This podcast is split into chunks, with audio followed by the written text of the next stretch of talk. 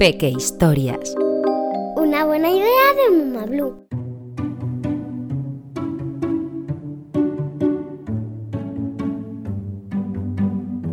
Caperucita rebelde en el País de las Maravillas.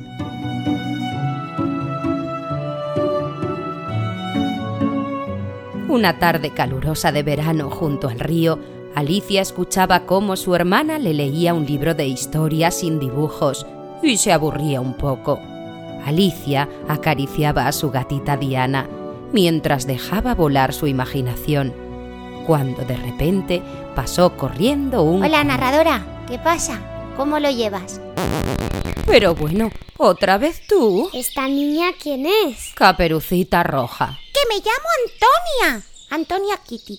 Antonia, como sea. Un placer conocerte, Antonia. Me llamo Alicia. ¿Se puede saber qué haces tú en este cuento? Pues nada, que me aburría, ¿sabes? Y me he dicho, me voy a dar un paseo por el país de las maravillas, que me han dicho que es como una alucinación gigante. Ya. Pues hoy no cuentes conmigo. ¡Deprisa, deprisa, que llego tarde! ¡Uy, mira! ¡El conejo blanco! Señor conejo, señor conejo, espere. Venga, venga aquí un segundo. ¿Qué quieres, Mariana? No me entretengas, que llego tarde. No soy Mariana. ¿Quién es Mariana? Que me llamo Alicia. ¡Qué manía! Madre mía, lo que les cuesta llamarnos por nuestros nombres, ¿eh? Entonces, ¿quién eres, niña? ¿Qué quieres? Antonia Kitty, para servirle. No, que estaba yo pensando que está usted muy estresado, todo el día para arriba y para abajo, siempre a la carrera, que llego tarde, que llego tarde. ¿Acaso no sabe usted que la prisa y los nervios son malísimos para la salud? Es que no llego, no llego. ¿Que no llega? Lleva usted más de 150 años en este cuento y todavía no se ha dado cuenta de que siempre llega. Díselo tú, narradora. Bueno, sí, eso es verdad, pero porque... Ah, ¿sí? ¿Has visto? Si es que esta narradora hace con nosotros lo que le da la gana. Pero es que este detalle es importante para el cuento. Ni caso. Anda, túmbate ahí un rato y relájate, que nos pones nerviosos a todos. Yo me voy a dar un paseo a ver qué me encuentro. Pero, ¿a dónde vas? No es por ahí. Sí, no, sí, ya, pero eh, es que yo en el túnel ese no me meto ni loca, ¿sabes? Es que eso de caer al vacío y estar a punto de ahogarme en mis propias lágrimas es demasiado eh, dramático. Mejor me voy andando por este sendero florido. Espera, no puedo dejar que vayas tú sola por este cuento.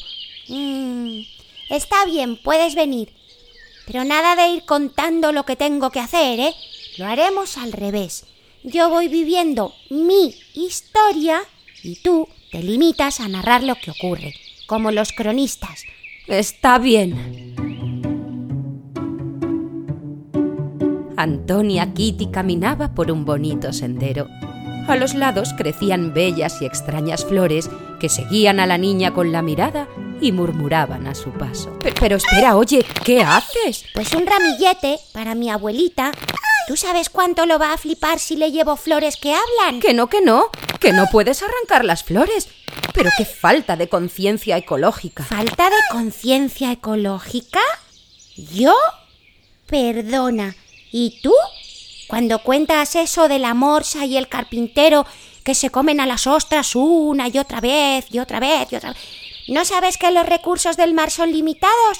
¿Eh? Eh, Sí, bueno, pero... Pero nada. ¿Y cuando haces que los soldados pinten las rosas blancas con pintura acrílica y luego se marchitan y se mueren? Vale, vale. Tendré que cambiar alguna que otra parte de este cuento. Pues eso. Ya te ayudo yo a cambiarlo. Solo sigue narrando lo que veas.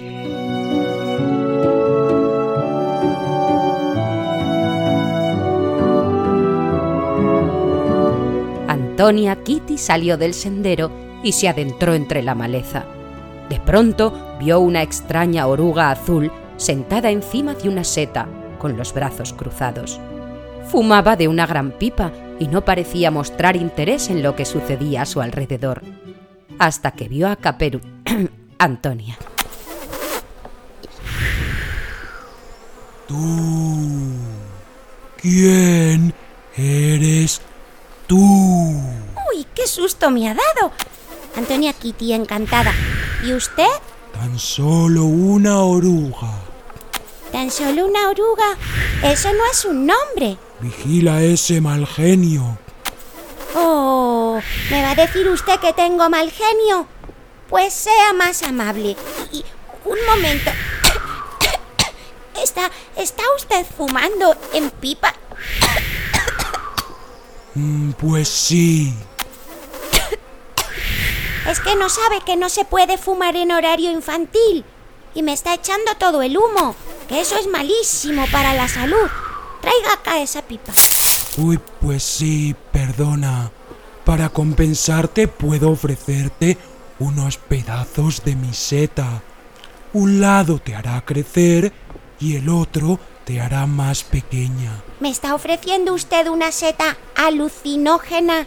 ¿Es que no sabe que son venenosas y que me puedo morir? ¿Eh? ¿O quedarme para allá? No es alucinógena, es mágica. Sí, ahora lo llaman así. Narradora, me parece una irresponsabilidad que una oruga así continúe estando en este cuento, de verdad te lo digo. Puede que tenga razón, eso, son otros tiempos ya. Tomo nota.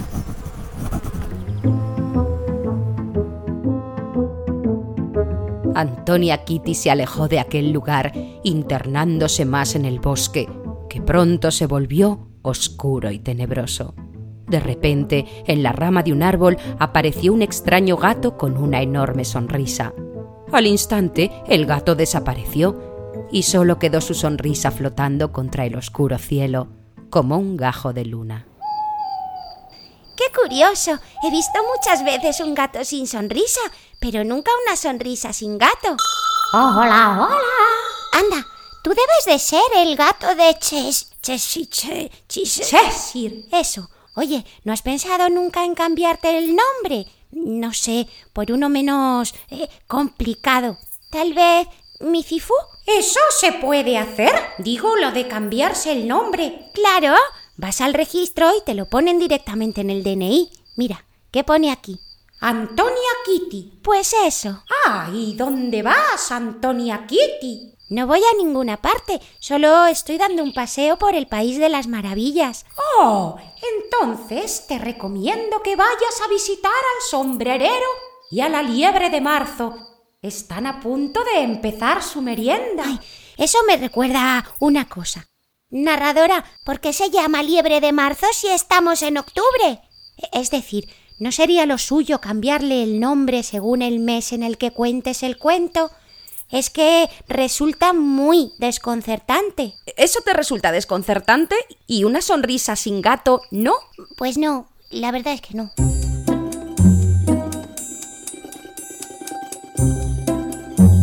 Antonia llegó a una extraña casa.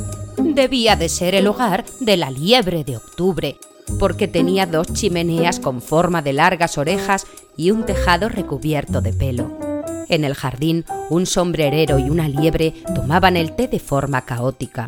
Según acababan su taza, se cambiaban de lugar en la mesa y servían un nuevo té. ¡Ah! ¡No hay sitio! ¡No hay sitio para tomar el té! Pero bueno, narradora, ¿esto qué es? ¿No me van a cantar el feliz no cumpleaños? Mm, Pues no. ¿Y eso? ¿Es que no saben que hoy es mi no cumpleaños? Pues es que eso pasa en la película, no en el libro. Yo soy la narradora del libro. Pues vaya, qué decepción. Yo venía aquí solo para eso. Siempre me ha molado, ¿sabes? Feliz, feliz no cumpleaños a mí, a tú. Feliz, feliz no cumpleaños. Niña, acércate. ¿Quieres un poco de té? ¿Qué? ¿Estáis locos? ¿Es que no sabéis que los niños no podemos tomar té, que tiene teína, y luego no podemos dormir? Pregunta que si estamos locos. Liebre, díselo tú. Prefiero estar loca que cuerda. Las cuerdas atan. Narradora, yo me largo de aquí. Antonia Kitty dejó atrás al sombrerero y a la liebre de octubre. Después de un buen rato llegó hasta un bonito jardín. Un gran arbusto de rosas blancas se alzaba cerca de la entrada. Tres naipes se encargaban de pintarlas de rojo. ¿Qué hemos dicho sobre pintar las rosas? Eh, es verdad que se me había olvidado. Es que son muchas cosas. Tienes suerte de que tu caperuza sea roja y no blanca. Si no, tendríamos que pintártela. La reina de corazones odia el color blanco. ¿Es antimadridista o qué? ¡Ahí viene! ¡Ahí viene! ¡Ya está aquí! ¡Que le corten la cabeza! ¡Ahí está aquí! ¡Y está furiosa! ¡Ten cuidado, niña! Furiosa, tú no conoces a mi abuelita. Esto es inaudito. Que le busquen y que le corten la cabeza. ¿Que le corten la cabeza? ¿A quién, Su Majestad? Al conejo blanco. Llega tarde. Pero narradora, ¿cómo es posible? Si nunca pasa. Nunca pasa, claro, porque como se estresa, pues llega a tiempo. Tú has cambiado su pasado y, por tanto, su futuro. Pero ¿y eso no me lo podías haber dicho antes? Pero si no me has dejado acabar. ¿Con quién hablas, niña? ¿Eh? ¿Se refiere usted a mí? Pues con la narradora de este cuento. ¿La narradora de este cuento?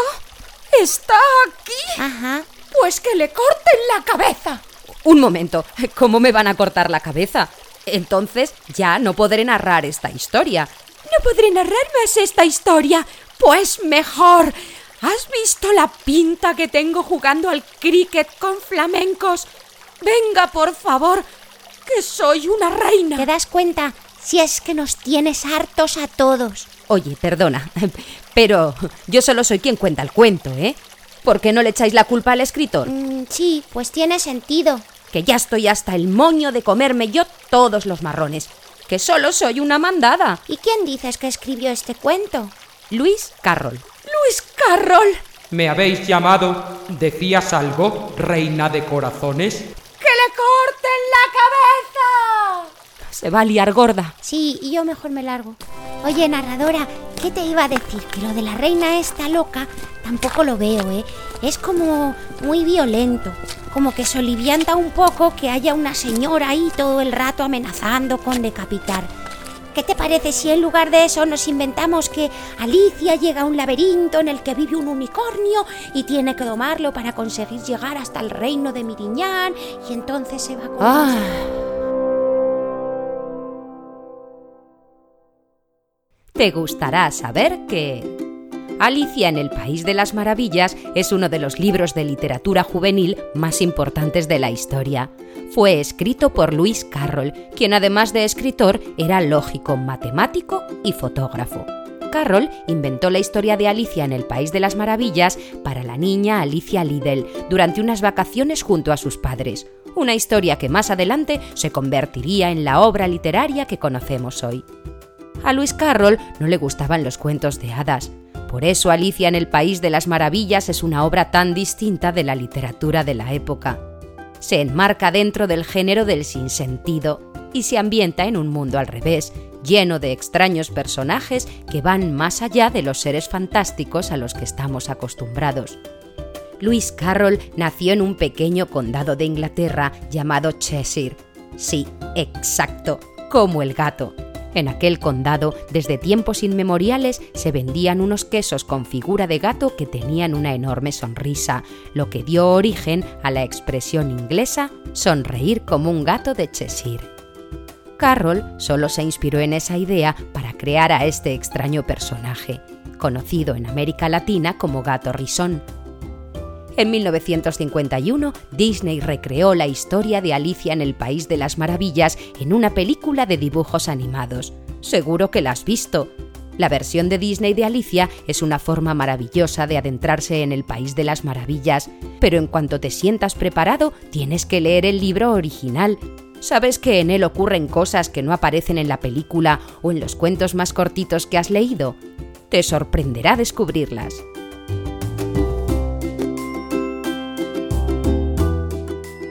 Una buena idea de Muma Blue, la marca de cuentos personalizados más guay.